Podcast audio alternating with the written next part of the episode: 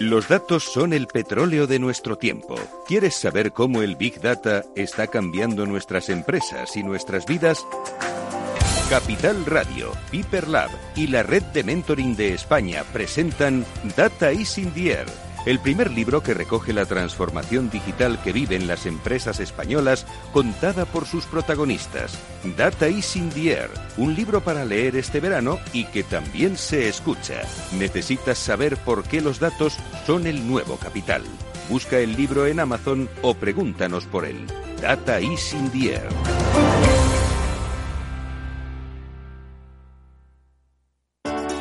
Capital Radio. Aportamos valor. ¿Cuál es el importe máximo de los préstamos por cliente que puede avalar la línea ICO COVID-19? Para préstamos o renovaciones de hasta máximo de un millón y medio de euros en una o varias operaciones de préstamo autónomos y empresas, se aplicarán las disposiciones específicas del Reglamento de la Unión Europea número 1407-2013 de la Comisión de 18 de diciembre de 2013 relativo a la aplicación de los artículos 107 y 108 del Tratado de Funcionamiento de la Unión Europea a las ayudas de mínimes cuando sea aplicable.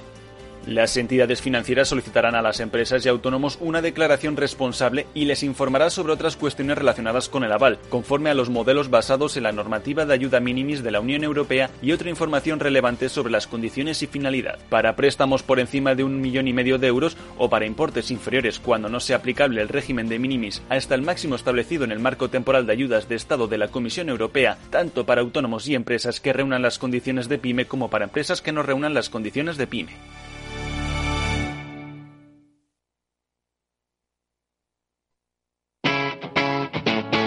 Capital Radio.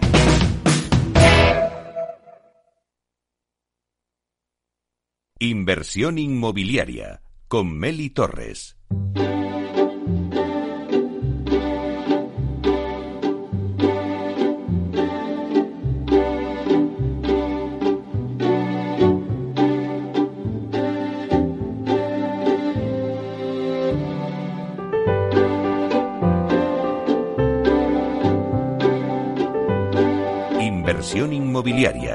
Comienza el debate.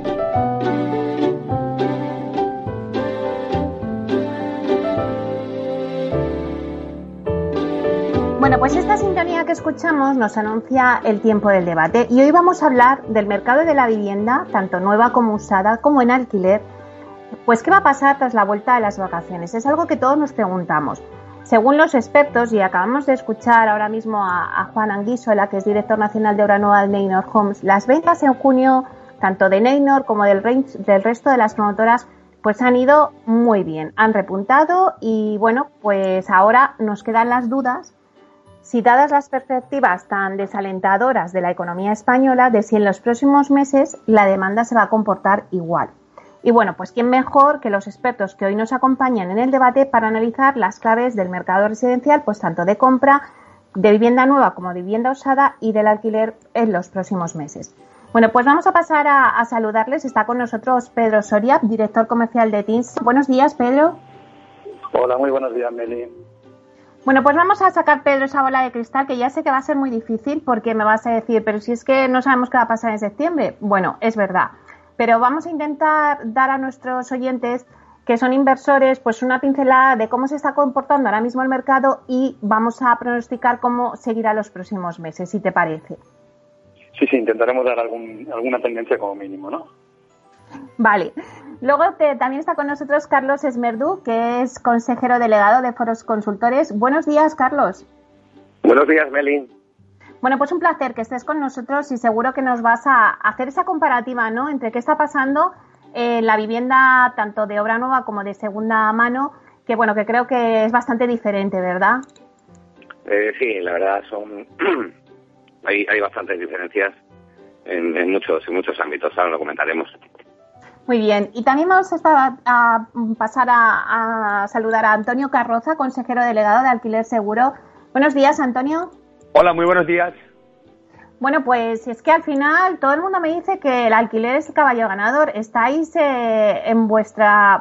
Hablábamos de la primavera, ¿te acuerdas? En algún debate que otro estábamos hablábamos de la primavera bonita, pero yo creo que, que, es que no dejáis de estar en una primavera constante en el alquiler, Antonio. Pues sí, hemos pasado de ser la oveja negra del sector a ser un, poco la, novia con la que todos quieren casarse ahora mismo. Bueno, pues si te parece, ahora lo analizamos en el debate y nos cuentas qué está pasando en el alquiler, igual que la demanda ha repuntado también en la compra de tanto de vivienda, pues a ver qué pasa en el alquiler. Bueno, pues si os parece, vamos a empezar haciendo una radiografía sobre el mercado residencial de compraventa de vivienda y Pedro Soria aquí, pues seguro que, con los datos de TINSA nos puede hacer esa radiografía y qué conclusiones sacáis vosotros de, bueno, pues del ritmo, ¿no? De reactivación que está teniendo la demanda tras el COVID y la repercusión que está teniendo. Pedro. Bueno, sí, eh, vamos a ver. Lo primero, eh, evidentemente, el, empezar a poner el, tema en contexto, ¿no? Eh, y para ponerlo en contexto, tener claro que ahora mismo lo que hemos sufrido ha sido una crisis sanitaria que ha desembocado en una crisis económica que ya estamos sufriendo a nivel de, reducción en el PIB y que probablemente a nivel del mercado inmobiliario lo que va a provocar va a ser una crisis de, demanda. ¿no? Esto, eh, ¿por qué es importante? Pues porque realmente en todo lo que ha sido el ciclo anterior, el ciclo alcista, el cliente eh, se ha situado en el centro de, la estrategia. ¿no? Todas las estrategias estaban dirigidas realmente a, a esta demanda, demanda que ha funcionado muy bien, pero no olvidemos que era una demanda que estaba basada fundamentalmente en lo que era la inversión y lo que era la reposición.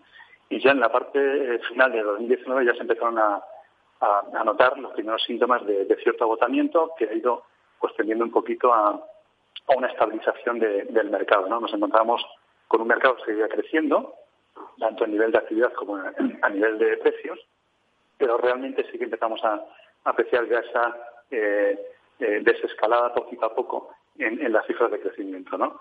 Eh, bueno, nos encontramos un mercado bastante estabilizado y realmente ha sobrevenido esta, esta crisis que, bueno, que, lo que ha hecho ha sido, en primer lugar, una caída muy drástica en lo que ha sido las operaciones. Nos hemos encontrado en los primeros meses donde realmente no ha habido mercado. Todo el mundo pedía análisis, pero era muy difícil decir nada porque el mercado estaba completamente parado a nivel de, de compraventas.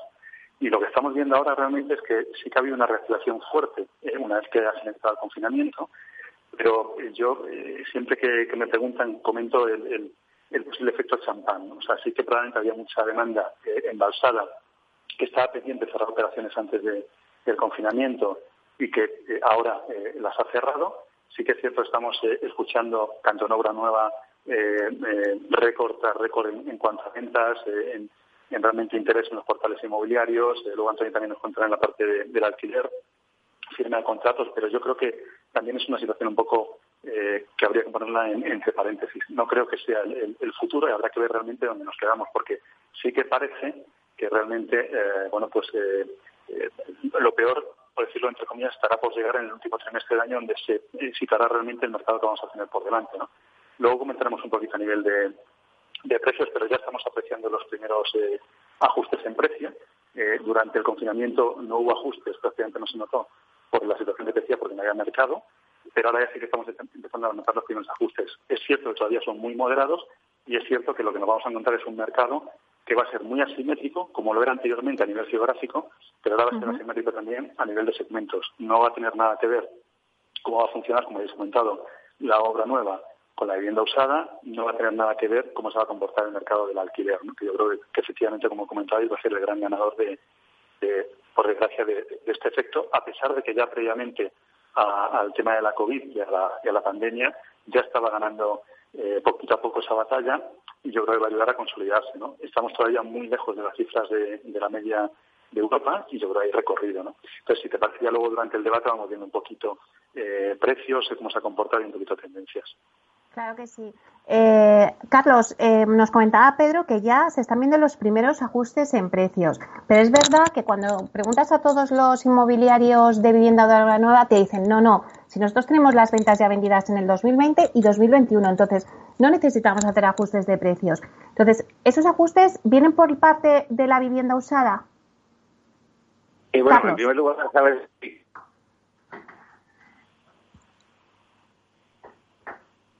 Pero en este caso es que lo que ha dicho Pedro Soria, estoy 100% de acuerdo en, lo que ha comentado.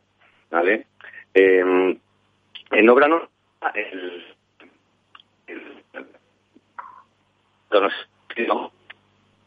Carlos, es que te escuchamos, perdona Carlos, te escuchamos muy mal, se va la cobertura. No sé si eh, puedes a lo mejor ubicarte en otro sitio y mientras damos paso a, Antonio nos cuenta lo del alquiler, si te parece.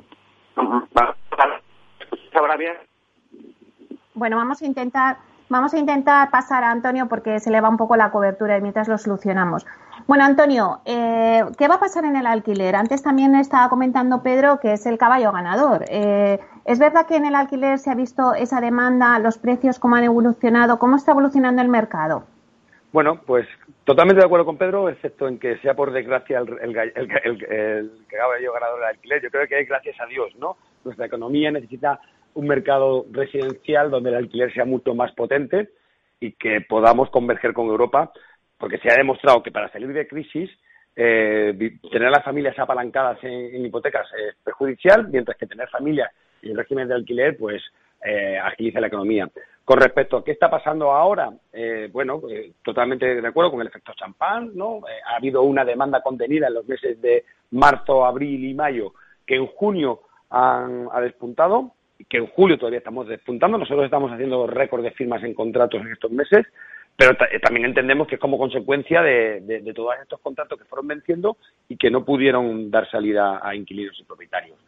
Eh, mm, no es bola de cristal. Lo que nosotros estamos viendo es que va a haber un anti hay un mito importante que, tenemos que, fijarnos cuándo va a suceder. Y es eh, todo esto que está sucediendo ahora ha sido, o sea, la tendencia era eh, muy, muy evolutiva. El COVID está generando una revolución en, como, en, los hábitos de consumo a nivel general, pero en la vivienda en particular. Y entendemos que el hito fundamental va a ser cuando se anuncie que existe una vacuna y empecemos a, retomar un poco esa nueva normalidad, entre comillas, que va a implicar, bueno, pues cambiar nuestras, nuestras formas de trabajar, de vivir y de acceder al consumo y al ocio. Eh, queremos pensar que eso va a suceder en el primer trimestre del 21 y que va a haber un antes y un después en, ese sentido. Hasta el 21 el alquiler está tomando mucho peso, porque es verdad que los planes a largo plazo que implican compra, la compra de vivienda pues está, están generando cierta controversia a, las familias y están accediendo de momento y, probablemente coyuntural al alquiler. Eh, pero bueno, el alquiler ha llegado para quedarse y no sé si será el caballo ganador, pero desde luego va, a ganar cuota de mercado y, va a ganar representatividad. Lo que sí, Antonio, lo que sí estamos viendo es que la, la oferta ha crecido. O sea, estamos hablando de que sí que hay demanda, pero es que la oferta ha crecido. Ha habido eh, muchas, muchas viviendas que estaban destinadas al alquiler turístico y que en vista de que las han cancelado las reservas para junio, julio y agosto han dicho, bueno, pues la pasamos al alquiler residencial tradicional pues para seguir nosotros con esa rentabilidad. La esa oferta crece. Eh, al final, si la oferta crece, pues al final los precios se tenderán a autorregular, ¿no? Como siempre decimos. Efectivamente, el mercado del alquiler se, fija por oferta y demanda. La, oferta está creciendo por varios factores. Uno, como tú has apuntado, es, bueno, pues la confluencia de estos pisos que estaban en turístico, que se fueron del mercado y que han vuelto, y que evidentemente pues, pues se nota. Después hay otros factores, y es que mm, en momentos de crisis es cuando la gente tiene que maximizar sus inversiones y había muchísimos propietarios que tenían las viviendas vacías por, por siempre, por el miedo a que, a que me dejen de pagar y demás, y que, y que ante la, la, reducción de rentas del trabajo o por ERTES y demás, pues hay familias que están lanzando al mercado viviendas que hasta ahora no, no, estaban. Eh, la aparición de los fondos de inversión apostando por la gestión inmobiliaria. Hasta ahora los fondos de inversión que compraban vivienda lo hacían con un objetivo de, de, ganar en upside, ¿no? Es decir, compramos mantenemos el portfolio y en dos, tres años vendemos con una revalorización que el propio mercado me, genere, me genere TIP. Ahora están interviniendo eh, fondos muy activos que lo que están haciendo es comprando estos portfolios para, para gestionarlos y para volcarlos al, alquiler. Esa es la razón por la que la oferta sube. O sea, se están, están confluyendo diferentes causas que están provocando el aumento de la oferta. ¿Cómo evolucionan los precios? Pues va a depender de cómo se comporte la demanda. Hasta ahora lo que estamos viendo es que un aumento excesivo de la demanda había y con un, con un stock eh, fijo había generado tensiones de precios. Ahora lo que estamos viendo es cómo emerge la oferta. Si la demanda se mantiene constante, evidentemente eh, bajará, bajará el precio. Pero si la, si la demanda aumenta en el ritmo de, la oferta, pues mantendremos, mantendremos las rentas como estamos. Eh, por eso digo que son muchos factores los que están influenciando, muchas causas, y lo que sí estamos viendo ahora mismo es que esas tensiones que habían aparecido en las zonas turísticas han desaparecido y cómo el residencial, bueno, pues eh, a nivel de alquiler está emergiendo de nuevo. Eh, Pedro, no sé si quieres comentar algo sobre lo que ha comentado ahora mismo eh, Antonio. Sí, simplemente, eh, mi querido Antonio, que no, que no era un ataque al mercado de alquiler, todo lo contrario. O sea, yo decía, por desgracia, por la situación de, de la pandemia, evidentemente. Lo sé, lo sé, Pedro.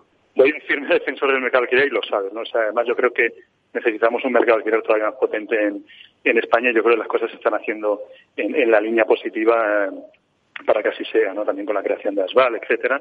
Eh, yo creo que se van poniendo piedrecitas para que esto sea así. Y, y yo creo que el inversor, como bien habéis comentado, eh, está apostando cada vez más por un mercado que tiene que tender hacia, hacia lo que está en Europa y que realmente puede ayudar a también bajar el, el niveles de precios en la parte de compra y, como bien decías tú, regularse a través de la demanda que haya. ¿no? Eh, era simplemente ese apunte, el, el hecho de que yo no, no, no creo que sea negativo para el mercado, sino todo lo contrario, pero realmente decía tristemente porque al final tiene que ser de una situación eh, sobrevenida por, por la pandemia el que crezca más de lo que ya venía haciendo en, en lo que era la parte final de, de este ciclo alcista, ¿no? Era simplemente ese apunte. ¿eh?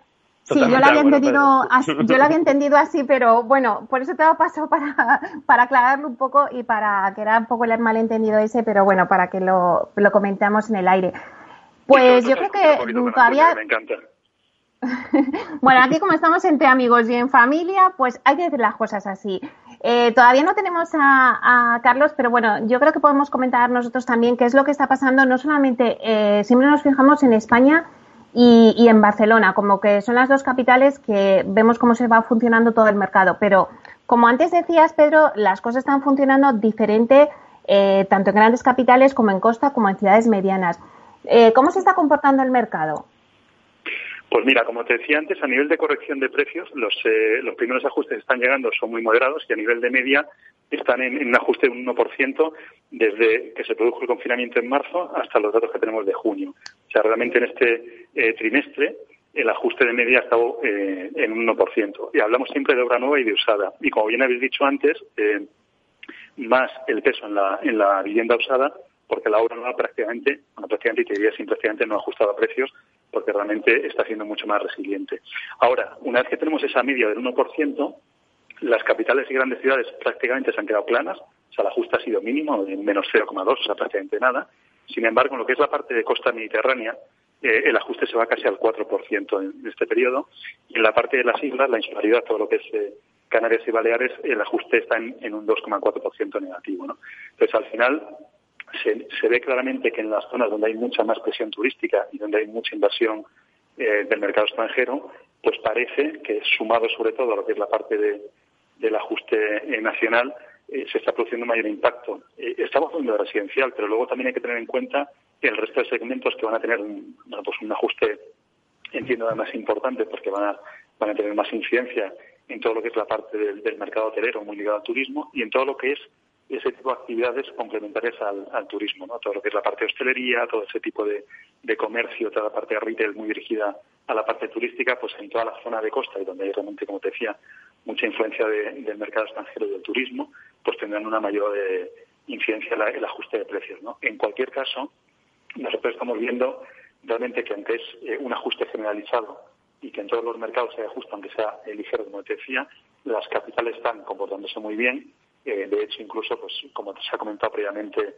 al, debate por parte de Neino, eh, por ejemplo, Málaga, dentro de lo que es la Costa del Sol, evidentemente es la que mejor se está comportando.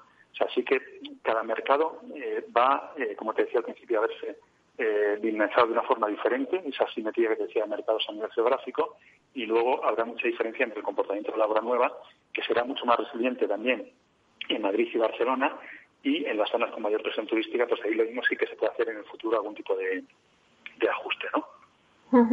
Y Antonio, eh, respecto a los precios del alquiler, bueno, además hace poco eh, el gobierno, bueno, sacó su índice, ¿no? De precios. No sé si quieres comentar algo al respecto. Pues que cualquier tipo, o sea, son las grandes amenazas que tiene el sector precisamente ahora mismo, ¿no? El sector del alquiler, la gran amenaza que tiene ahora mismo es la, la posible intervención de la administración en el mercado y en los precios. O sea, con un índice a efecto informativo donde acerte, bueno, es como, como todo, acertaba en algunas zonas, fallaba en otras. ¿no? Pero yo si ponemos a un mono tirar dardos a una diana y si tira mil dardos, pues muy probable que algunos lleguen a, a, a, al centro, ¿no? Pero como consecuencia del, del puro azar, porque están, están tratando datos eh, en función de factores que no, que no tienen para nada en cuenta lo que es el mercado. El principal reto que se enfrenta el mercado ahora mismo es que se profesionalice, que aumente la oferta y que dejen que eh, particulares y profesionales actúen. ¿no? Eh, fijar precios está demostrado que no tiene ningún efecto. Eh, eh, también en Barcelona, en Cataluña, han presentado una propuesta para, para, seguir avanzando en lo que es la fijación de precios y, esa es la principal amenaza que tenemos a día de hoy en el mercado, ¿no? que, una intervención por parte de la Administración lo que provoque es una, que, se ahuyenten los inversores, que se cierren las, las viviendas y que se contraiga el stock. Eh, es un mercado muy complejo, donde las decisiones se toman en el ámbito de la familia y donde no se pueden tratar a los arrendadores ¿no? como, como grandes propietarios, grandes eh, terratenientes, porque no lo son. Entonces, bueno, este es el principal hándicap que, que nos vamos a encontrar. Bueno, pues si os parece, eh, vamos ahora a dar paso a una breve pausa Luego vamos a retomar de nuevo el, debate y ya se unirá con nosotros Carlos Esmerdú, consejero delegado de Foro Inmobiliarios, que bueno, hemos tenido unos problemillas con el teléfono. Pero ahora os dejo unos minutillos en espera para dar nada, una breve pausa y volvemos y retomamos de nuevo el debate.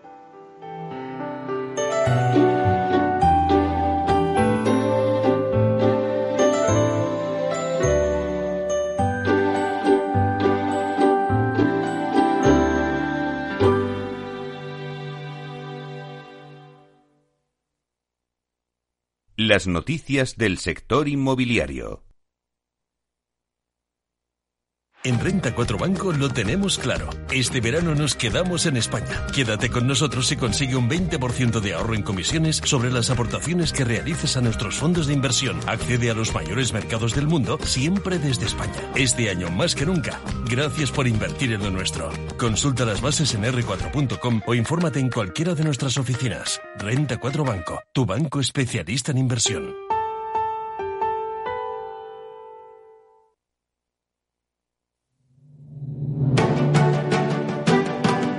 piscina infinita, una terraza con vistas, un gran salón para invitar a la familia, o todo a la vez. No importa lo que estés buscando para tu nueva casa, en Aedas Homes lo hacemos realidad. Entra en aedashomes.com y sal de la fila de los que sueñan. Aedas Homes, tu casa, por fin.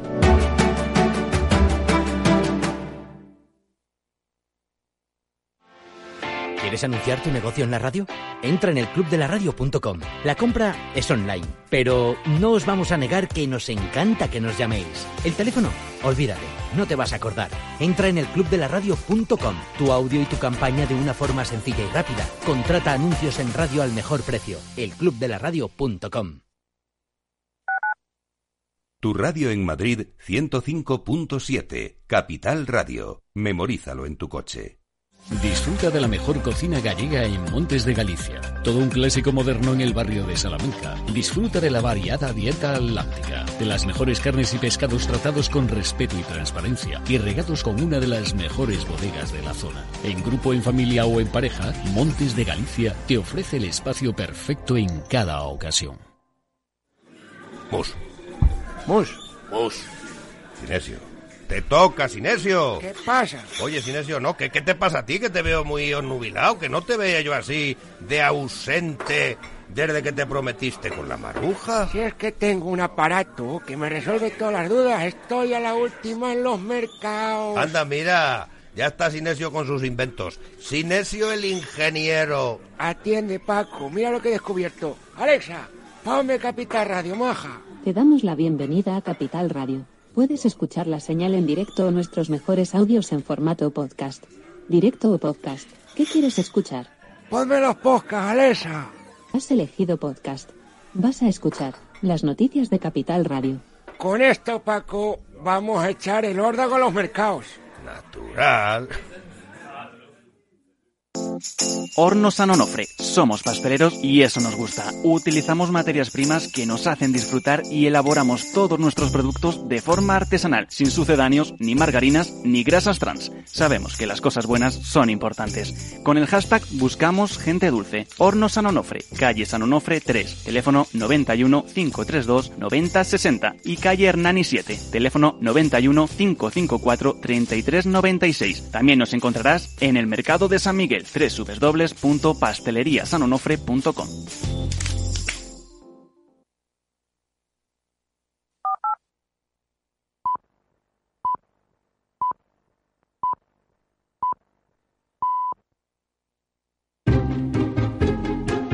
Inversión inmobiliaria con Meli Torres. Bueno, pues retomamos el debate que, estábamos hoy hablando del mercado de la vivienda, tanto de compra como de alquiler y tanto de vivienda usada como de, vivienda nueva. ¿Qué va a pasar eh, después de las vacaciones? Eh, Pedro Soria nos apuntaba que bueno, pues que ya se empiezan a ver los primeros mm, ajustes, ¿no? De un 1% en vivienda tanto de nueva como usada. Eh, Antonio Carzo nos decía que eh, bueno pues que el alquiler es caballo ganador y que ahora mismo pues está teniendo una gran demanda. Pero vamos a analizar con Carlos Esmerdú, consejero delegado de Foro Consultores Inmobiliarios, que ahora ya sí le tenemos al teléfono. Pues vamos a ver cómo se está comportando y, qué va a pasar de esa comparativa entre la vivienda nueva y usada, Carlos, porque es que es verdad que muchos promotores inmobiliarios nos dicen, bueno, las ventas espectaculares, si tenemos todo vendido, si en el 2020 y 2021 ya está todo entregado, prácticamente los precios no bajan, pero luego la realidad, bueno, pues, pues ¿cuál es realmente? Carlos. Pues eh, bueno, siento la, falta de cobertura anterior, pero bueno, ya estamos aquí. No pasa nada. Eh, pues bueno, eh, vamos a ver si efectivamente las ventas, digamos que ha habido un efecto de escorche durante este mes de junio y este mes de julio también se está notando. Pero yo creo que hasta que no llegue, digamos, octubre, noviembre, no vamos a ver el alcance real de lo que pueda suceder en el mercado. Porque eh, vamos a ver cuándo a los ERTES se les van a caer las TES y en qué medida. ¿Vale? Lo que sí es cierto es que eh, vamos a. O sea, estamos viendo que los bancos, a la hora de dar financiación a las nuevas promociones, están endureciendo las condiciones, en el sentido de que piden bastante más preventas y creemos que este año se han eh, pospuesto muchas decisiones de sacar promociones a la venta. Eso nos puede llevar también a una cierta escasez, o sea, que no salgan eh, más promociones. Eh, por otro lado, bueno, es lógico que, los precios no bajen porque además los, los márgenes de los promotores están muy ajustados. con la subida de los costes de construcción y las rentabilidades que piden ahora mismo y, y, las ventas que tienen, tanto para el 19 como para el 20, no, hay no tienen necesidad, digamos, de bajar precios. ¿Cómo va a afectar a la segunda mano?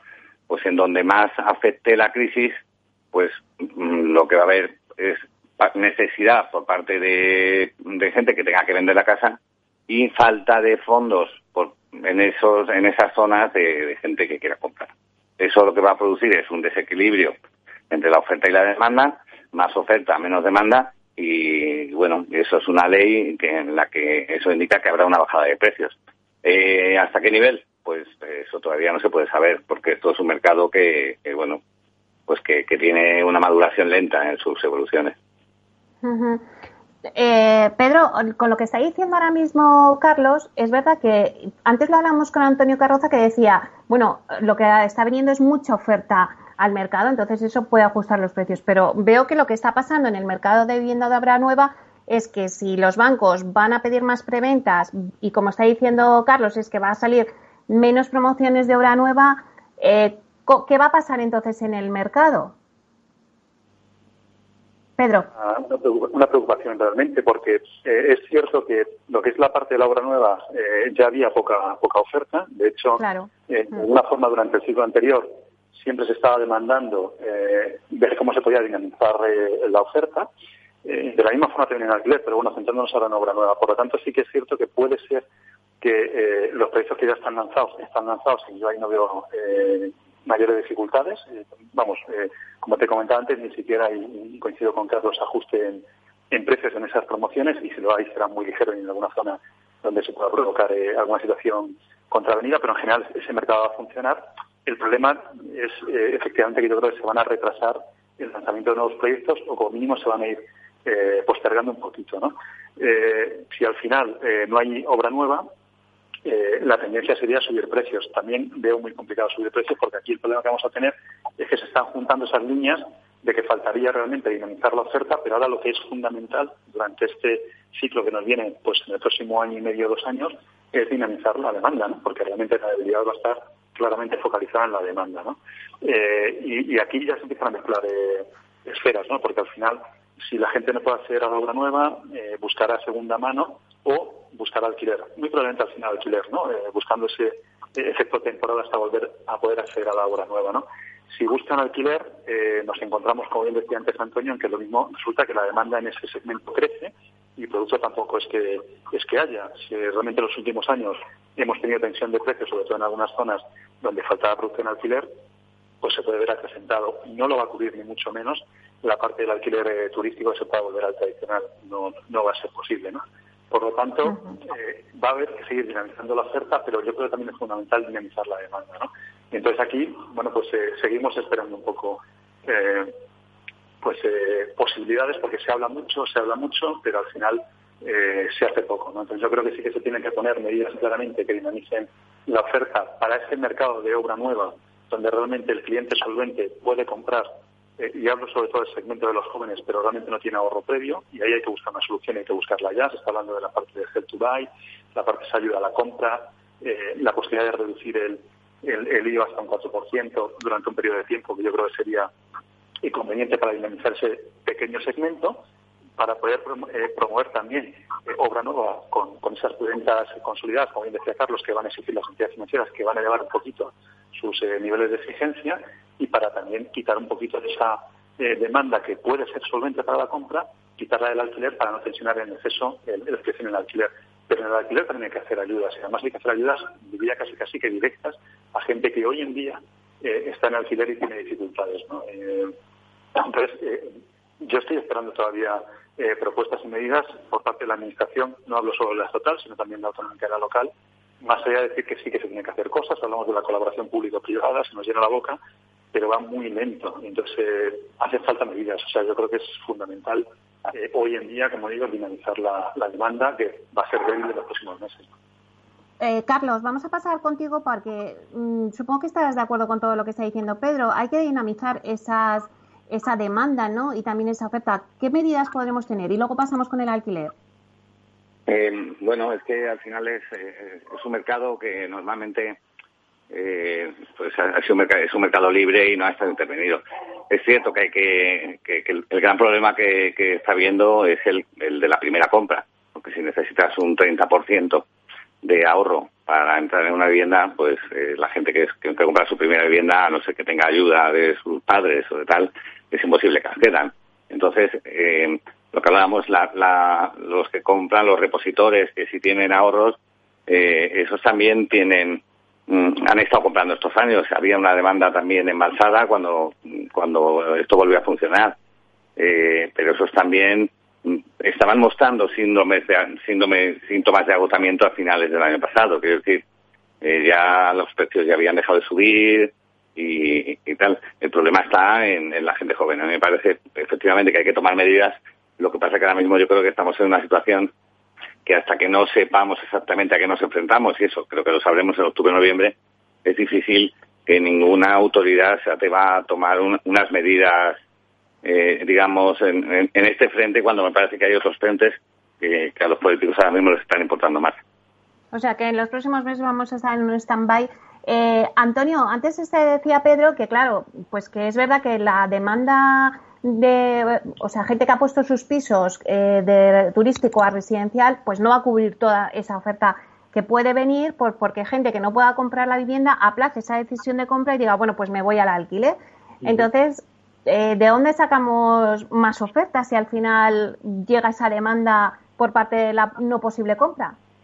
Ni, estoy de acuerdo con Pedro, ni, ni, ni la, la, razón por la que se tensionaron los precios fue achacable totalmente al turístico, como se, se pretendió plantear, ni, ni ahora la oferta va a salir de ahí.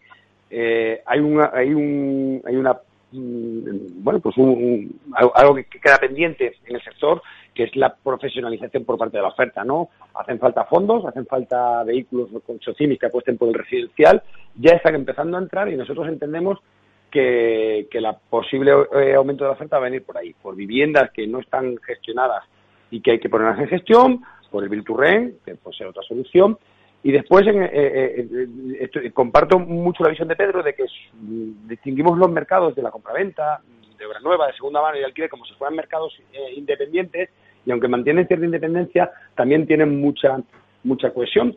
¿No? Eh, aquí en esta mesa yo creo que nos hace falta, eh, no es por tirarte de la oreja, hace falta alguien que represente al sector financiero. Y es que la compraventa en España siempre ha estado apalancada y, dependemos mucho de que realmente las entidades financieras eh, liberen, liberen el grifo, no abran el grifo.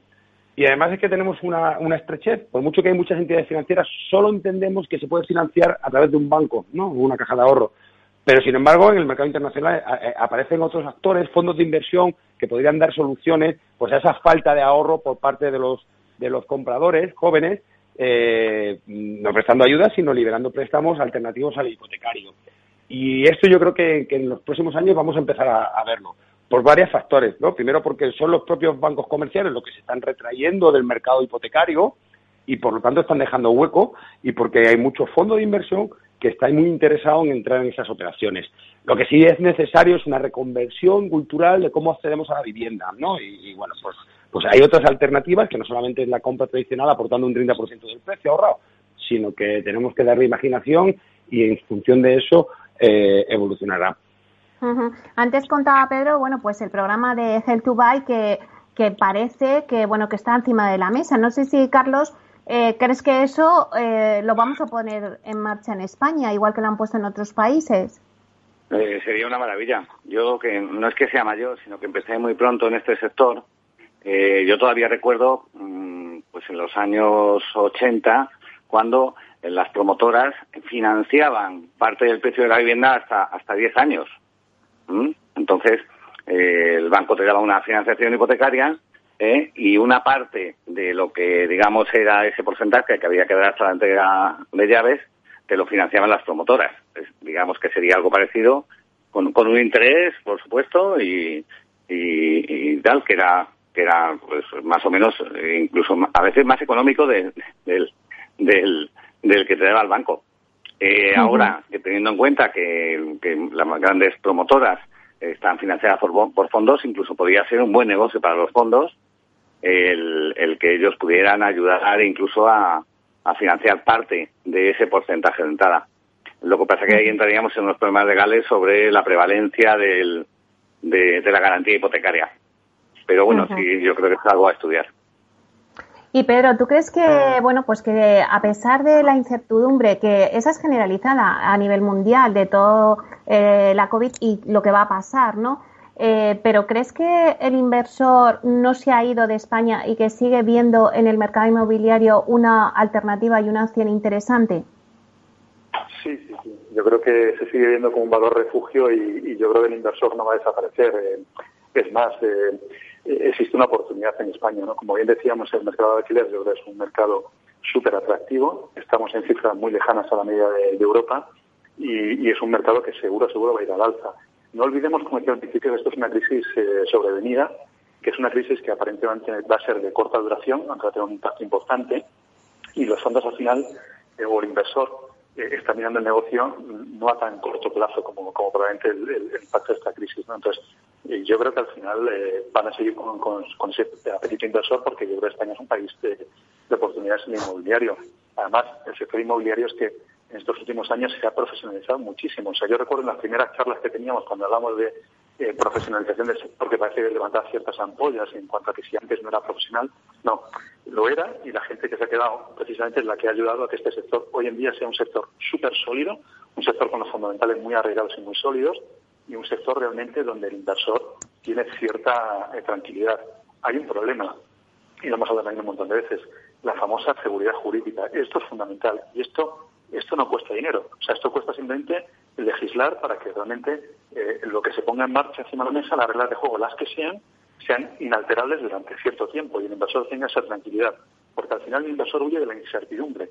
Si tiene certeza, a pesar de que es cierto que hay una situación de incertidumbre en el propio mercado, pero bueno, esto va un poco sujeto al, negocio, si es un, mercado de oportunidades, yo creo que el mercado español, el inmobiliario lo es, eh, si no hay esa inseguridad jurídica, el inversor seguro le va a apostar y respecto a las otras medidas, bueno, pues hay medidas que, lo mismo no tienen que aplicarse para que tengan un efecto inmediato, ¿no? Yo cuando estoy hablando de la parte de, por ejemplo, en la parte de compra, de, reducir el, IVA, eh, durante además un periodo temporal, para intentar mm. dinamizar la, parte de las ventas, eh, es que ese IVA se va a pagar probablemente dentro de 24 meses o más. cuando sabemos lo que tarda una obra en ponerse en marcha. Por lo tanto, el impacto será cuando teóricamente la economía debería haberse recuperado en función de lo que todos los expertos dicen en cuanto a la duración. ¿no? O la parte del Help to Buy, pues no deja de ser un aval. Eh, si realmente se analiza muy bien la solvencia, pues no tiene ni por qué producirse, pero en el caso de que se produzca no debería ser de mayor impacto y sería eh, pasado un tiempo. ¿no? en cualquier caso, eh, este tipo de modelos no deberían hacer solvente al que no lo es. O sea, estamos hablando de que hay que analizar muy bien la solvencia, pero es que hay gente que con solvencia lo que no tiene es el ahorro previo. Entonces, si es solvente y aunque las condiciones sean exigentes, hay gente que, con este tipo de, ayudas o, proyectos pues puede realmente acceder a, a, la compra. ¿no? Eh, diferente es lo que te queda el alquiler, que sí que deberían ser ayudas directas, y ahí puede ser, como bien decía Carlos, a nivel sobre todo del Estado, pues se piensa muy bien dónde invertir el, el, dinero, yo eso lo comparto, ¿no? en situación que estamos, pero hay otras ayudas que probablemente son eh, derivadas en el tiempo y van más allá. Antonio, eh, ¿cuáles son las medidas más interesantes? No sé, se nos va un poco. Antonio, las medidas... ¿Y cuáles serían las medidas? Hemos hablado de las medidas que nos comentaba Pedro pues del 4% del IVA, que se podrían hacer en, vivienda para reactivar esa demanda y las medidas directas que se deben de tomar en el alquiler. Bueno, por encima de todo el mantra que siempre repetimos, ¿no, Pedro? Que es la seguridad jurídica para el inversor, pero para el arrendador también y para el consumidor, por supuesto, ¿no? que en este caso es el inquilino.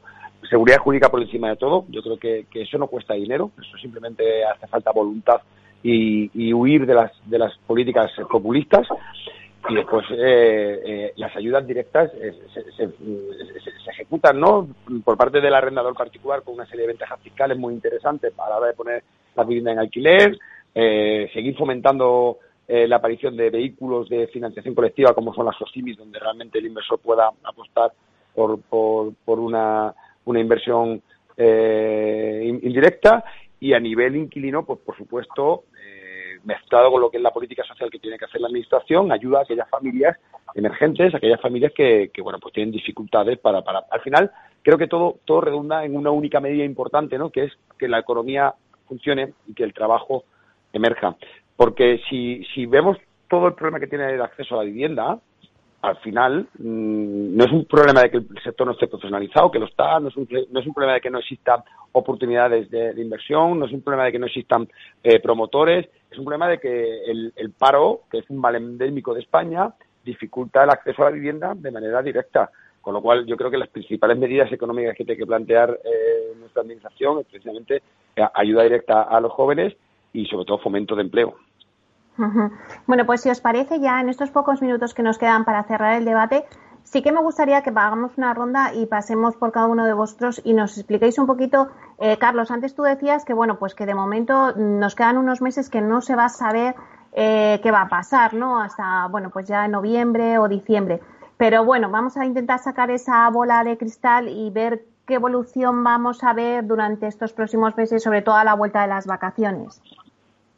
Eh, yo creo que estos meses, tanto junio que ha sido bueno de ventas y julio que también va a ser bueno, eh, a partir de agosto creemos que eh, las ventas irán irán bajando y en septiembre, normalmente septiembre suele ser un mes malo de ventas porque los primeros 15 días, pues con los colegios y la vuelta de las vacaciones, la verdad es que el mercado se mueve poco.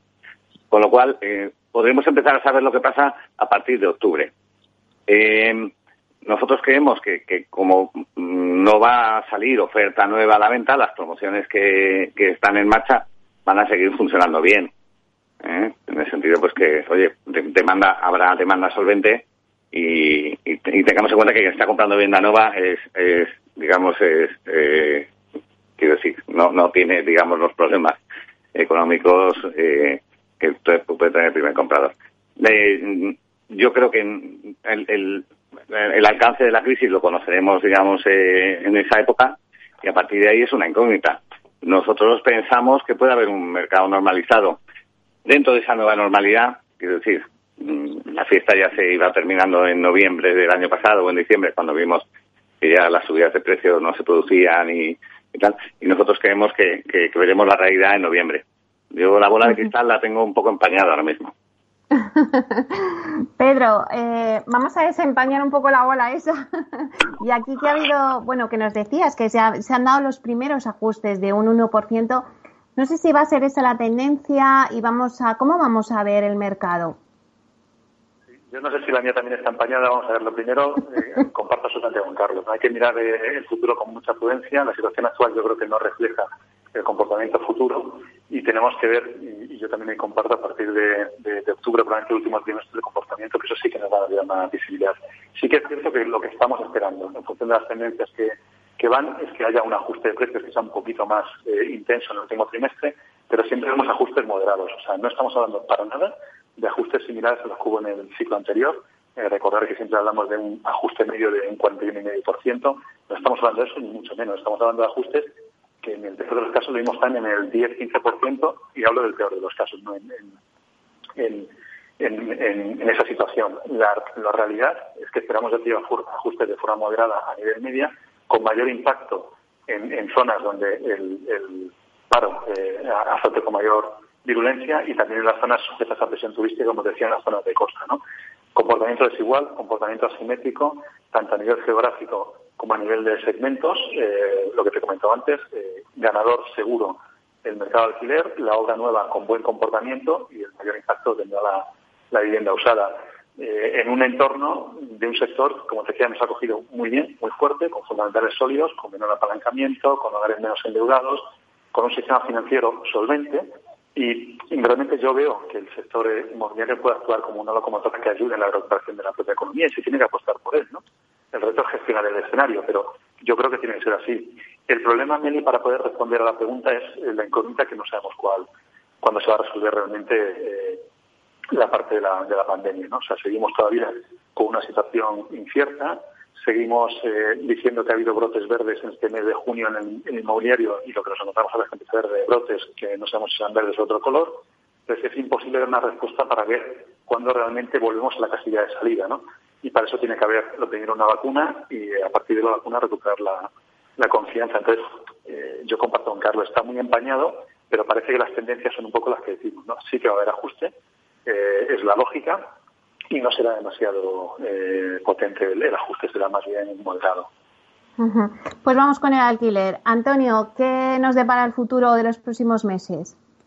Incertidumbre, por supuesto, pero, pero bueno, la certeza es que va a haber dos hitos que tenemos que, que, trabajar, ¿no? Uno va a ser el, reconfinamiento, si se produce, ¿no? Todo, todo apunta, o todas las días son que en octubre podremos tener un rebrote y como consecuencia de, él una nueva parada o hibernación de la economía.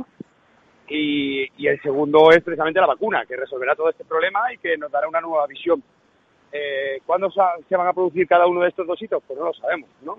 Ojalá y la vacuna se adelante al, al, reconfinamiento y, resolvamos todo de golpe. Pero es la incertidumbre que nos, que nos genera precisamente esta situación. En contra de lo que sucede con la compraventa, insisto, el alquiler tiene una ventaja y es la flexibilidad. Las decisiones de este alquiler mm, no son a largo plazo, con lo cual nuestro mercado no está viéndose tan afectado porque la familia, o sea, todo lo contrario, está, favorecido porque ante la indecisión de comprar o en qué zona comprar, bueno, la familia decide irse de alquiler de manera temporal y eso hace que, genere volumen de negocio. O sea que podemos afirmar que, que el alquiler caballo ganador, como decía Pedro, ¿no? Y alquiler seguro detrás, montando el caballo. bueno, pues yo creo que, ¿qué consejo le daríais a alguien que, quiera ahora mismo comprar? Eh, por ejemplo, Carlos, y que esté dándole vueltas, ¿qué consejo le dais? ¿Esperar o, hacerlo? Eh, yo lo que siempre digo cuando me hacen esa pregunta, porque al estar en este sector, eh, pues todo el mundo, mis amigos, cuando, cuando, cuando tal me piden consejo. Y yo lo que le digo, ¿te gusta la casa? ¿Te ves viviendo en ella? ¿Te hace ilusión? puedes pagarla, cómpratela porque a lo mejor mañana no encuentras una igual. Pues es un buen consejo, Carlos, porque a mí me lo pregunta todo el mundo. Pues nada, le puedes dar, mi respuesta o mi teléfono. Pues ya, voy a decir lo mismo porque yo creo que a veces no tenemos la bola de cristal o la tenemos muy empañada porque últimamente está súper empañada. Pero bueno, espero que eh, quien nos haya escuchado, pues por lo menos le hayamos dado y le hemos dejado un poquito las claves de lo que va a pasar aunque claro, no lo sabemos, pero bueno, por lo menos hemos contado un poco cómo está la situación. Pues muchísimas gracias, Pedro Soria, director comercial de TINSA. Gracias, Pedro. Un placer, como siempre, Meli. Un abrazo a Carlos y a, Antonio. Muchísimas gracias, Carlos Esmerdú, consejero delegado de Foro Consultores Inmobiliarios. Muchas gracias, Carlos, a pesar de las dificultades, pero te hemos tenido. Muchísimas gracias a vosotros, sabéis que me encanta estar en este programa. Bueno, y muchísimas gracias, Antonio Carroza, consejero delegado de Alquiler Seguro. Muchísimas gracias, eh, Antonio, por estar aquí y darnos esa pincelada del alquiler. Por supuesto, encantado, como siempre, estar con vosotros, Pedro y Carlos. Eh, nos vemos. Bueno, pues muchas gracias por este debate y a ustedes, señoras y señores que nos escuchan al otro lado de las ondas, gracias por estar ahí y compartir este espacio con nosotros. Gracias también de parte del equipo que hace posible este espacio, de Félix Franco en la realización técnica y de quien les habla, Meli Torres. Les esperamos la próxima semana aquí en Inversión Inmobiliaria. Hasta entonces, que sean felices.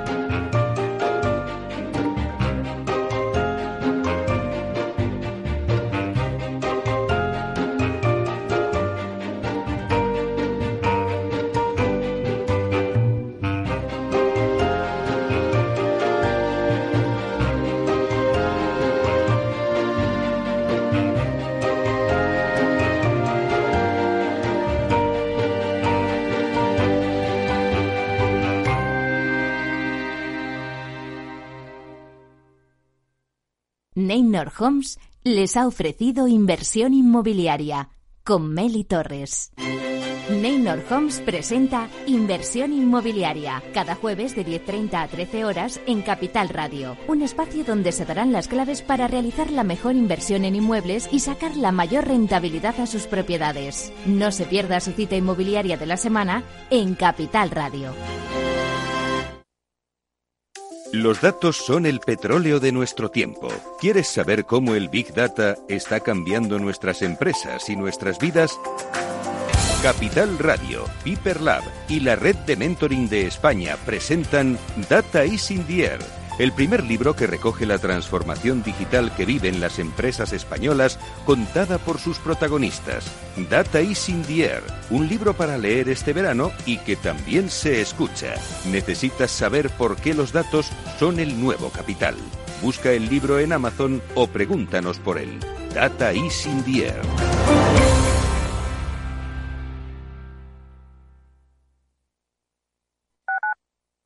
Escuchas Capital Radio, Madrid 105.7, la radio de los líderes.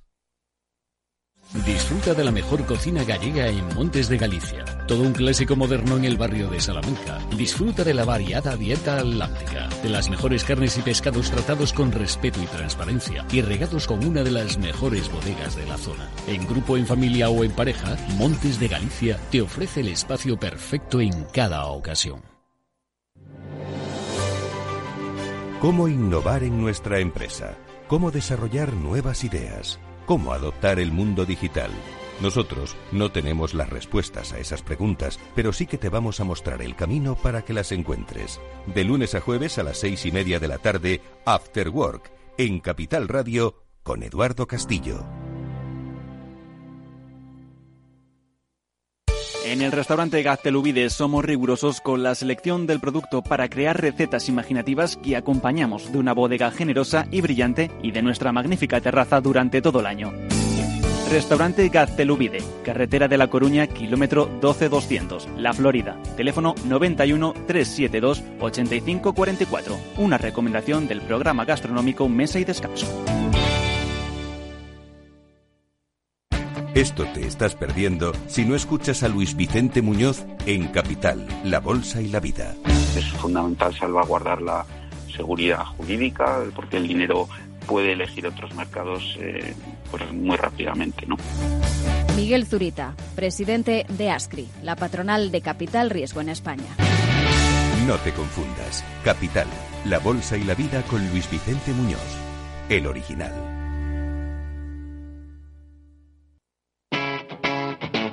Capital Radio.